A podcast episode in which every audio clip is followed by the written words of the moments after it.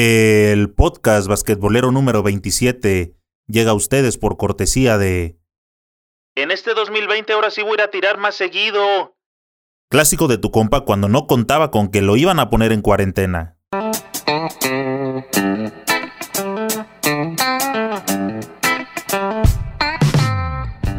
¿Qué pasa, banda basquetbolera? Bienvenidos a Señor Básquet, el canal oficial del deporte ráfaga ya casi llegamos a los 100.000 suscriptores. Somos la comunidad basquetbolera más grande de toda Latinoamérica. Si aún no me sigues en las distintas plataformas, este es el momento de hacerlo para que siempre estés bien informado. Hemos llegado al podcast número 27. Cómo hemos venido avanzando y te quiero agradecer bastante por todo el seguimiento que me has dado las métricas, los parámetros que tenemos a través de las distintas plataformas donde subimos nuestro contenido nos indican que tenemos muy buena aceptación. Gracias a toda la gente bonita de España, un país que nunca pensé ser escuchado, de Colombia, de Argentina, de Italia, de México por supuesto, Venezuela, mucha gente basquetbolera en Venezuela, Estados Unidos, Puerto Rico. Muchas gracias hermanos boricuas gente bonita de Dominicana. Ustedes son los principales seguidores del señor Basket y gracias a ustedes estamos en el episodio 27. Lamentablemente hoy vuelvo a tocar el tema del baloncesto mexicano y seguramente todos ustedes que se encuentran lejos dirán, ¿es en serio? ¿Qué tanto es lo que pasa en el básquet mexicano que le tenemos que dedicar varios episodios? Pues desgraciadamente es en serio. Hoy te hablaré de que la Federación Internacional de Baloncesto mantiene la suspensión que le impuso hace unos meses al básquetbol mexicano. Lo platicamos en el episodio número 10, lo platicamos en el 23 y nuevamente estamos aquí. La verdad es que lo correcto es decir que FIBA tiene suspendida a la ADEMEVA, que es el organismo que desgraciadamente lleva el mando en México por lo que nuevamente las elecciones con las nuevas camadas de jóvenes siguen en peligro de participar en competencias internacionales. Tal vez estés pensando, ¿no es este uno de los episodios anteriores donde ya se tocó esa problemática del básquetbol mexicano? ¿No me habré equivocado? La verdad es que no. Déjame decirte que desafortunadamente no, y este parece que no será el último. Resulta que hace unos meses FIBA suspendió a la de Meva que dirige Xochitl Lagarda. Palabras más, palabras menos, FIBA les comunicó que lo suspendía por traer un cochinero con las federaciones estatales en el básquetbol mexicano, por andar haciendo política a la antigüita y por pasarse por el arco del triunfo los estatutos que debió haber registrado ante FIBA y algunas otras cositas más. La cúpula de Ademeva, incapaz de poder redactar de inmediato un comunicado oficial donde plasmaran su postura a tan seria acusación, dejen ustedes que hubiera sido de inmediato. Ya pasaron 15 días y aún no existe un comunicado oficial de parte ni de Xochitl ni de Ademeva. ¿Qué pasa, señores? ¿A nadie le sube el agua a la azotea? ¿A nadie le sube el agua al tinaco? No hay nadie que les diga que como organismo importante del básquetbol mexicano deben de tener una postura, una postura donde justifiquen algo ante toda la banda basquetbolera.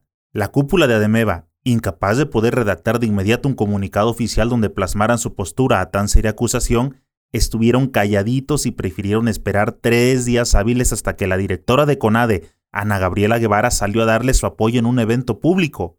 Ana Guevara tomó el micrófono y respondiendo a ese comunicado de FIBA dijo toda indignada que era una falta de respeto hacia su investidura. O sea, ¿cuál investidura? ¿Ya regresamos a las épocas feudales o de qué me perdí? Hace unos meses la periodista Beatriz Pereira realizó una investigación que publicó en el semanario Proceso donde hacía notar que había irregularidades en la CONADE. La Secretaría de la Función Pública investigó a la CONADE y le encontró anomalías por uso de facturas falsas, costos inflados de viajes, pagos indebidos a entrenadores, entre otras triquiñuelas, lo cual acumula 50 millones de pesos. Ojo, solo en el primer semestre de la administración de Ana Guevara.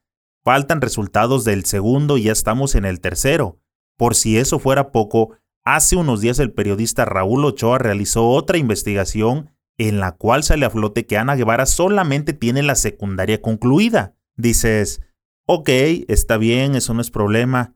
El detalle, según el periodista Raúl Ochoa, es que Ana Guevara participó en la Universidad Mundial de Sicilia en 1997 y esa competencia es exclusiva para alumnos de licenciatura. No sé por qué, pero me llega un ligero olor a cachirul. O sea, ¿ese es el prestigio de quien está respaldando a la de Meva? Con ese pequeño antecedente, vámonos al grano, al meollo del asunto. Resulta que desde que ocurrió la primera sanción, FIBA fue muy clara con Ademeva y les dijo que les iba a dar chance de que jugaran la ventana contra Bahamas para no perjudicar a los jugadores. Y también les dijo que les iba a dar chance de que le juntaran todos los documentos que FIBA Mundo solicitaba y que en la próxima junta de FIBA que se realizaría en Suiza el 27 de marzo, iban a evaluar nuevamente la situación del básquetbol mexicano. Esa fecha se llegó y como sabes, me gusta hablarte con datos reales, datos verdaderos, que sean de fuentes confiables. Y para comentarte la respuesta de FIBA a la dirigente Xochitl Lagarda, te diré que tengo en mi poder la carta oficial de FIBA que consta de tres hojas y que como es bastante larga, te la voy a contar de forma rápida y sencilla, tú sabes, a la forma ágil de señor Vázquez. FIBA se dirige a Xochitl Lagarda y le dice que este nuevo comunicado es en base al del 5 de febrero de 2020 fecha en el que le emitieron la primera sanción.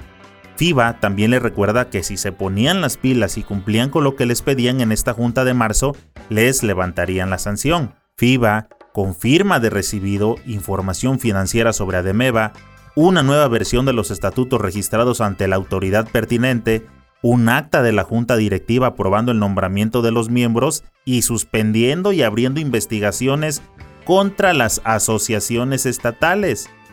Pon atención, porque aquí es donde empieza lo bueno. FIBA dice que aún no ha recibido las copias que solicitó de los contratos que Ademeva tiene con la NBA y con la LNBP. FIBA dice que los estatutos que Ademeva le envió no coinciden con los estatutos con que se maneja a las asociaciones estatales en México. Ahora, ojo con esta.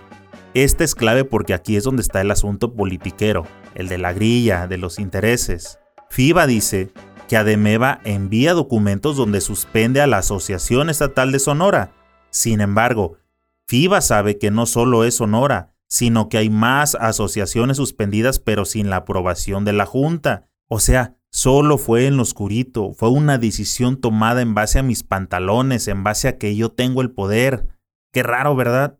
Dice FIBA que respecto a los apoyos recibidos de CONADE, no hay justificación para tales cantidades y que ha sido difícil obtener información financiera debido a la negativa del expresidente. Continúa diciendo FIBA que el señor José Reyes Ronfini trabajó para la federación en un puesto de alta dirección bajo el expresidente y que la continua presencia de Reyes Ronfini en la DEMEVA cuestiona la falta de acceso a los documentos. Dice FIBA que solicitaron a Lagarda los estados financieros detallados que demostraran línea por línea los ingresos y gastos del 2019. Aclara FIBA que los estados presentados por Ademeva no cumplen con dicha solicitud y que parece haber una discrepancia entre los últimos que enviaron contra los que presentaron en enero. FIBA remata el tema financiero diciendo que Ademeva tampoco ha proporcionado las cuentas auditadas y por lo tanto el informe de revisión de cuentas carece de la información mínima para su evaluación. FIBA cierra la carta como profesor de economía trigonométrica que le está diciendo a su alumno que, pues me da mucha pena, mijito, pero no te puedo aprobar.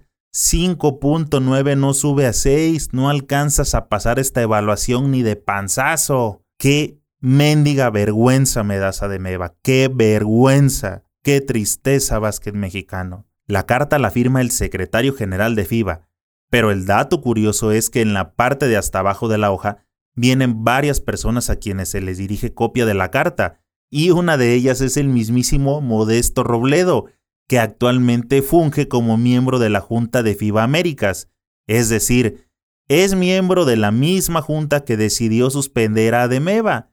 Modesto Robledo anteriormente fue presidente de Ademeva. Sí, el mismo lugar que ahora tiene Xochitl Lagarda, el mismo cargo. También ha sido presidente de la Asociación Estatal de Tamaulipas. Robledo aparece en el básquetbol mexicano en el año del 2007 junto a Carlos Hermosillo. Ya son 13 añotes de Robledo peleando en las altas cúpulas del baloncesto, más todos los años que se fueron a la basura en la época de Jorge Toussaint. Debe estar bastante bueno el pastel, ¿no? Como para tener tanto afán de estar tanto tiempo sobre el mismo hueso. Más allá de que siga la suspensión de FIBA a Demeva y por consiguiente la desafiliación del básquetbol mexicano de las competencias internacionales, hay varias preguntas que están en el aire y que hay que hacerlas. ¿Hasta cuándo va a seguir este cochinero? ¿Hasta cuándo va a emitir un comunicado la gente de Ademeva? Ya pasaron 15 días y no dicen absolutamente nada. No se sabe nada de ellos. No dan una disculpa a toda la banda basquetbolera. No dicen cuál es su nuevo plan de trabajo. Ana Guevara no sale a decir nada. Ineptitud total, señores. Ineptitud total. Hablando de Ana Guevara, ¿Ahora qué va a salir a decir? ¿Nuevamente hará un evento público para respaldarlos? ¿Qué personajes necesitan largarse para que ahora sí el básquetbol pueda tomar buen rumbo por el bien de todas las nuevas generaciones? Hay una camada muy buena de chavos entre 16 y 19 años que nos puede dar muchas satisfacciones, se los he dicho hasta el cansancio, pero que los personajes actuales, las cúpulas actuales, los están matando con su hambre de poder. Voy a cerrar este episodio 27 porque ya me volví a molestar y les voy a decir a toda la banda basquetbolera que tampoco puedes estar viendo los toros desde lejos. En tu estado o en tu municipio seguramente conoces a los que llevan las riendas del básquetbol local. Vamos empezando desde ahí. Cuestiónales, exígeles, pero también apóyalos. No dividas, no andes ahí echando grilla, dividiendo. Se trata de sumar, para que por fin el deporte que tanto nos gusta pueda ver la luz al final del túnel. Ahora, si tal vez este podcast lo estás escuchando tú, presidente de alguna de las 32 asociaciones estatales, viejo, ya pónganse a jalar, por favor, hagan un cambio real. ¿Te acuerdas como cuando empezaste a jugar básquet, si es que algún día lo jugaste? ¿No te gustaba este deporte? ¿No lo disfrutabas? ¿Por qué lo traicionas ahora?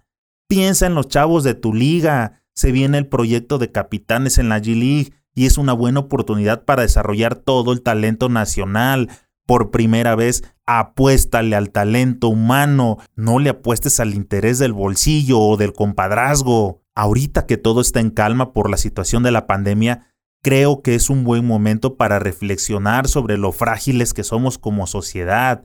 Ahora que estamos encerrados nos damos cuenta de cuánto vale el agarrar tu baloncito y lanzarte a tu cancha más cercana a jugar una cascarita al aire libre, una cascarita de refresco con los compas. Se extraña, ¿verdad? Denle valor al básquetbol, pónganlo como prioridad sobre el dinero, por favor, porque como está hoy la situación, el dinero ya te diste cuenta que no te sirve para nada. Estando encerrado sin poder hacer las cosas normales, el dinero ahí está en tu cuenta. Es más fácil que el banco te lo vaya a decomisar. En cambio, si sales a echarte unos tiros a tu patio, estoy seguro que recordarás tus mejores épocas, esas de tus inicios como antes de que te chingara la rodilla. Gente, aprovechen esta pausa, por favor. Reflexionen si se tienen que ir, den un paso acostado, por favor. Ya no quieran poner a mi ahijado, a mi padrino, a mi tío, a mi hermano, al que me va a beneficiar. Hagan algo por primera vez por el básquetbol, por favor. Vean que cualquier rato a cualquiera nos puede cargar el payaso. No podemos seguir en esta situación. Esta pausa, que voluntariamente a fuerza nos pone la vida, no hay que desaprovecharla. Veámosla como una nueva oportunidad de renacer como sociedad, de renacer en lo personal y de regresar fortalecidos a hacer mucho mejor las cosas.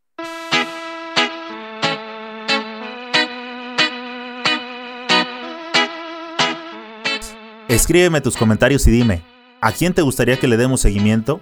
En YouTube, suscríbete al canal y activa la campanita. En iTunes, Evox, Spotify, Himalaya, y las demás plataformas de podcast, síguenos para que te lleguen las notificaciones al instante. Asegúrate de darle me gusta y comparte con tus amigos para que cada vez seamos más los que integramos esta comunidad basquetbolera. Nos vemos pronto en alguna cancha.